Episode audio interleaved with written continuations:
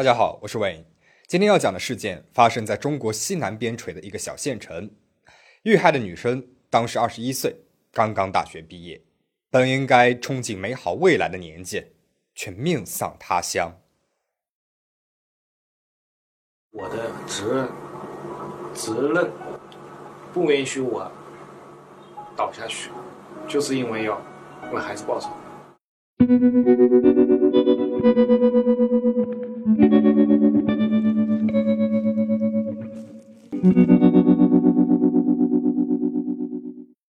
刘杰在江苏省扬州市宝应县的一所幼儿园里面工作，丈夫李顺是一个普通的企业职工，夫妻俩过着平淡的日子。宝贝女儿李倩月是夫妻俩最大的骄傲了。李倩月是家中的独生女，从小呢就能歌善舞，性格开朗的。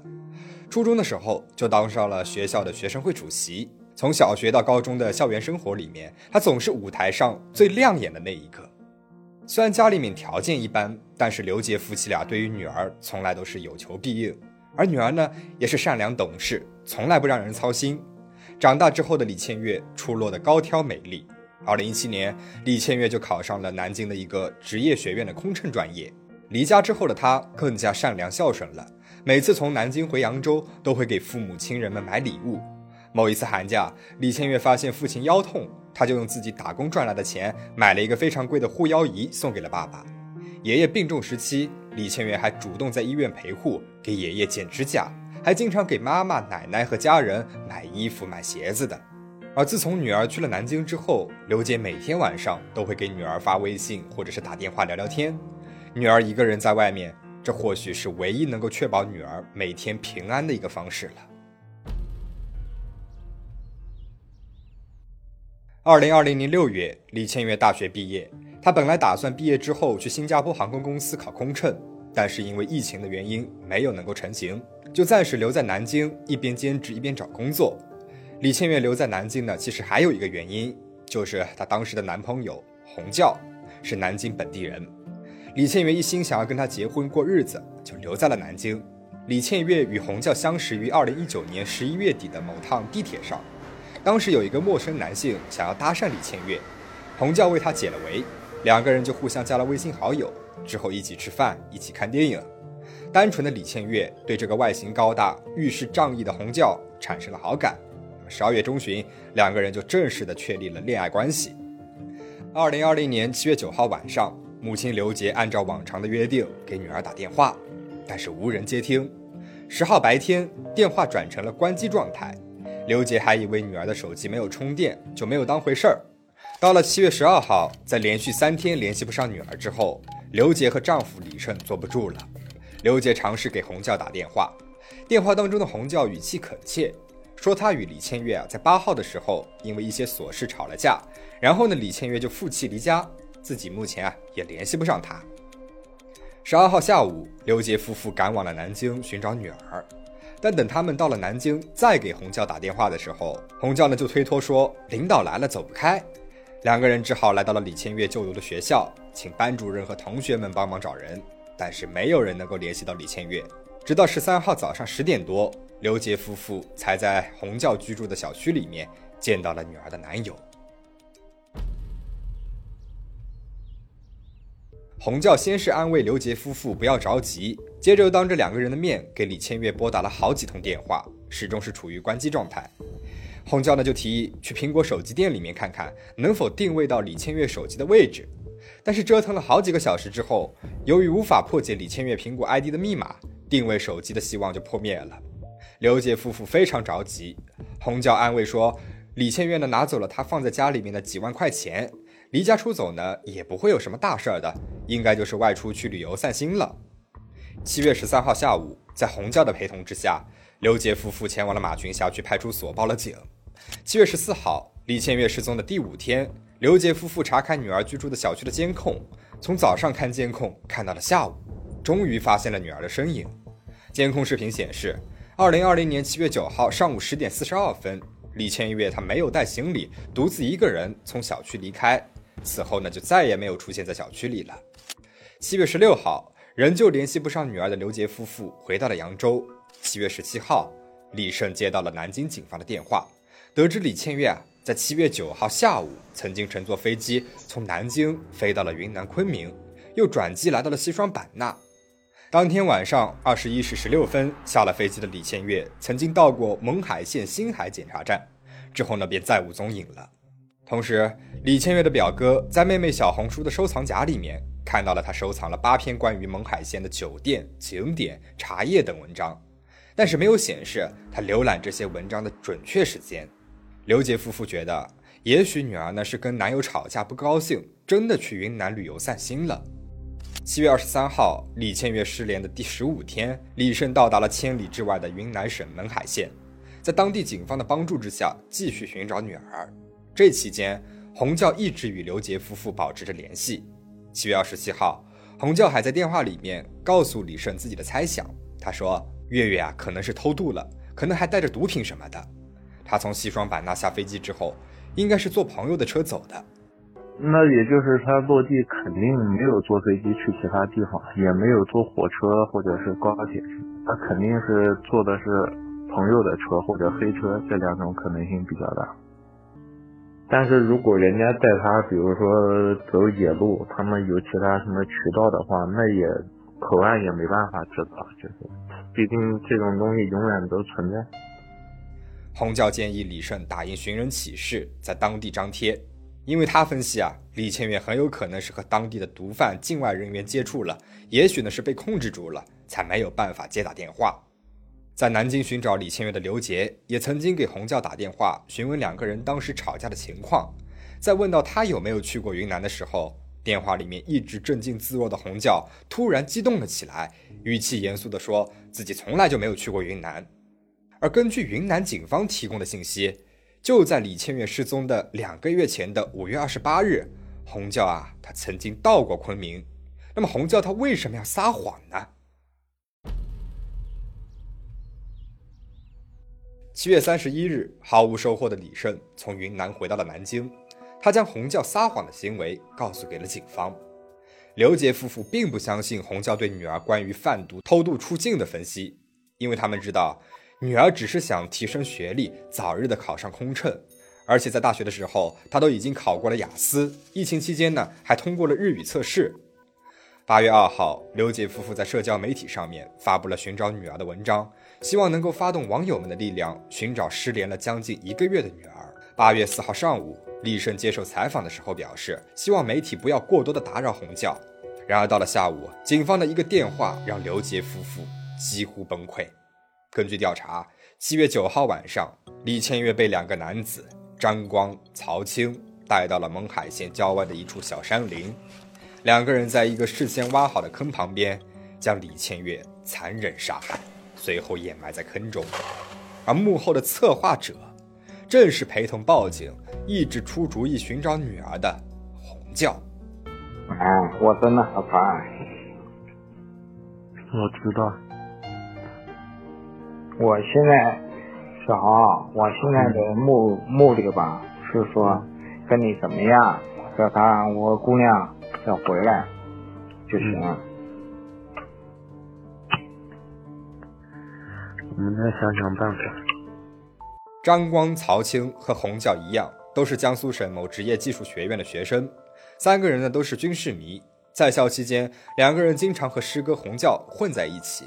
还同时加入了水弹枪俱乐部，经常模拟军事演习。洪教当时早就已经从学校毕业，但是时常出现在学校里面。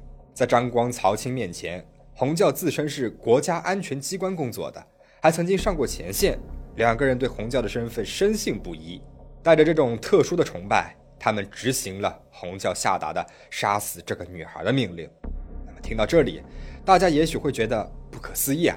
两个受过高等教育的年轻人为什么会听从他人的杀人的指令呢？还录下了杀人埋尸的全部过程，并且将录像交给了洪教，以示任务终结呢？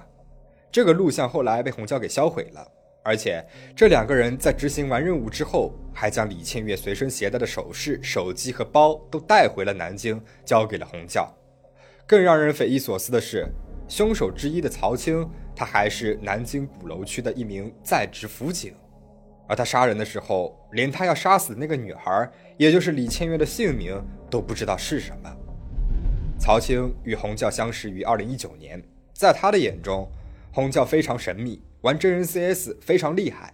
他的朋友圈还经常发一些军事相关的内容，而对于洪教在国家安全机关工作的身份，他，也从来没有起疑过。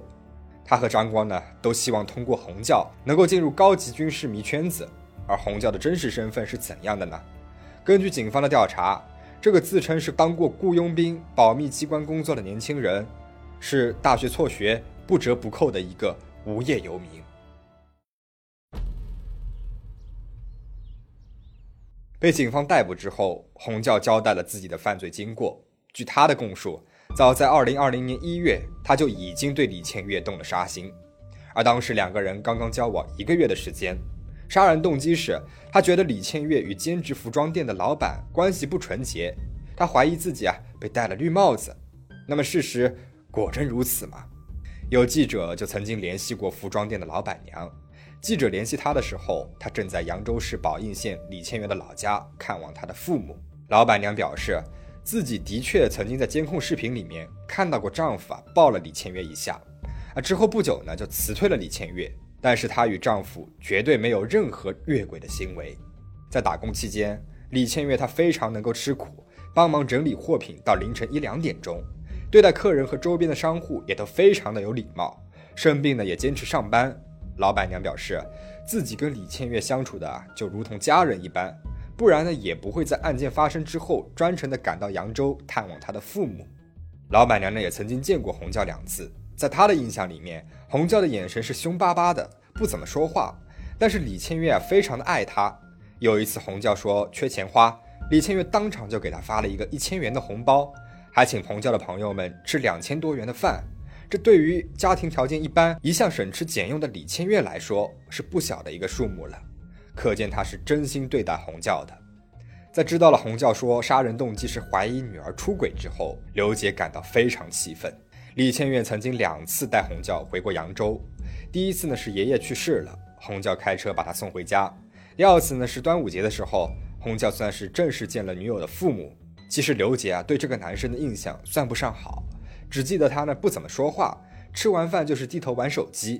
李千远曾经跟父母说过洪家的家庭情况，父亲呢是在政府部门工作的，母亲也是一位公务员，家庭条件非常好。刘杰觉得女儿有点高攀了，曾经想劝她分手，但是李千月说洪霞她非常细心，对自己非常好，想毕了业之后就跟他结婚。刘杰看到女儿是真心的喜欢洪教，便也没有过多的阻拦。在刘杰夫妇到处托人寻找女儿下落的时候，洪教还曾经气急败坏地跟朋友们吐槽说，女友的家人居然在怀疑自己。他还到处说李千元拿走了自己的五万块钱。在洪教与朋友的微信聊天截图当中，洪桥说道：“他应该是有预谋的，故意跟我吵这个架，借这个理由给跑了。他估计去搞诈骗集团违法的东西了，也不考虑后果。”而洪教朋友圈截图显示，从七月八号李千月失踪起。洪教呢就非常频繁的更新朋友圈，内容有兵役法、卫星发射、国际军事、美食等等，似乎李千月的失踪对他并没有造成任何的影响。事发至今，该案在移交至检方后又两次退回警方补充侦查，更多细节也渐渐的浮出水面。二零二零年七月八号凌晨，也就是李千月前往云南的前一天。洪教就曾经约过张光、曹青、李千月到自己家里面，四个人在线组队打了几局手机游戏。洪教交代，一起打游戏的目的就是让在李千月到达勐海后，能够不通过自己就能够联系上张光、曹青。他们之前并不相熟，通过游戏的最近组队功能就可以联系到对方。用这种方式可以不留痕迹，也能够轻松的把自己从杀人案中择出来。之后。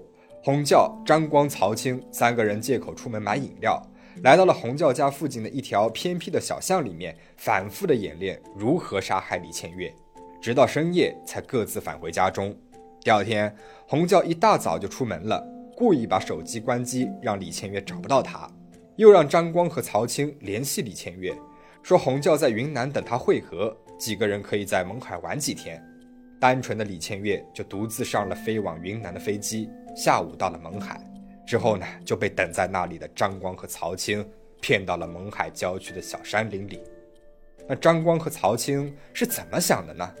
张光的母亲曾经在案发之前问过张光，为什么要去那么远的云南？他说是去执行特殊任务，目的呢是要保护一名重要的领导。母亲觉得儿子自从认识了红教之后，就变得非常奇怪了，多次劝说张光远离红教，但是张光说，保密单位的工作虽然危险，但总是要有人去做的，即便是牺牲了。也不一定会公开评为烈士，只要能够为国家做事儿，他愿意做一名无名英雄。而曹青作为辅警，他的父亲对儿子的行为觉得匪夷所思。父亲在事后说：“按理来说，他是知道法律的边界的，不容易上当受骗。但是洪教他太能洗脑了，自称是保密部门的人员，才把我的儿子骗进去的。”在八月四号，警方通报出来之后。洪教的父亲曾经给李胜打过电话，在电话里面，他说儿子罪该万死，罪不可赦，要当面来磕头谢罪。李胜说了一句：“你让我以后怎么活？”之后呢，便挂断了电话。李胜说：“我们失去了唯一的女儿，赔偿再多的钱对我们来说也是没有意义的。他是有预谋的、残忍的杀害了我的女儿，我们永远不会谅解他，不会因为钱。”去签署谅解书，让法院轻判杀人凶手。我的责任责任不允许我倒下去。我要坚强，就是因为要为孩子报仇。我们什么补偿啊、要求啊、金钱赔偿啊，我们一概不要的。我只要的血债血偿，犯罪分子枪决，枪毙决。截止到目前。该案件还未正式的开庭审理，洪教申请了精神疾病的司法鉴定，案件呢再次退回了补充侦查，希望凶手能够早日的得到应有的惩罚。我也会及时的跟进这个案件，后续有了进展，我也会告诉大家的。这整起事件里面还有很多让人觉得细思极恐的点，比如，对于洪教到底为什么要杀害一心爱着自己、对自己很好的李倩月呢？真的是因为觉得女友给自己戴了绿帽子吗？而自己有梦想、有目标、勤奋踏实、对生活有期待的李倩月，又为什么会对游手好闲的洪教死心塌地呢？难道他真的从始至终都一直相信洪教在国家安全部门工作的身份吗？李倩月失踪之后，洪教到处说李倩月拿走了自己的五万块钱，这还加深了人们对李倩月出去玩的说法。甚至还有抹黑李倩月人品的嫌疑，自己一声不吭出去玩，还拿走了男友的钱，是不是故意让李倩月父母对她有所愧疚，进而更加的不怀疑她呢？更别提让两个人死心塌地的跟着她，替她办事杀人，丝毫不怀疑她的身份了。这种种的匪夷所思，只能让人觉得红教这个人实在是十分的可怕，是一个不折不扣的说谎、洗脑和操控他人的魔鬼。那么你对于这起事件有什么看法呢？欢迎评论区留言讨论。如果你喜欢这期影片的话，欢迎订阅我的频道。每周我都会为大家带来精彩的故事。最后，请大家保持警惕，保持安全。我们下期再见。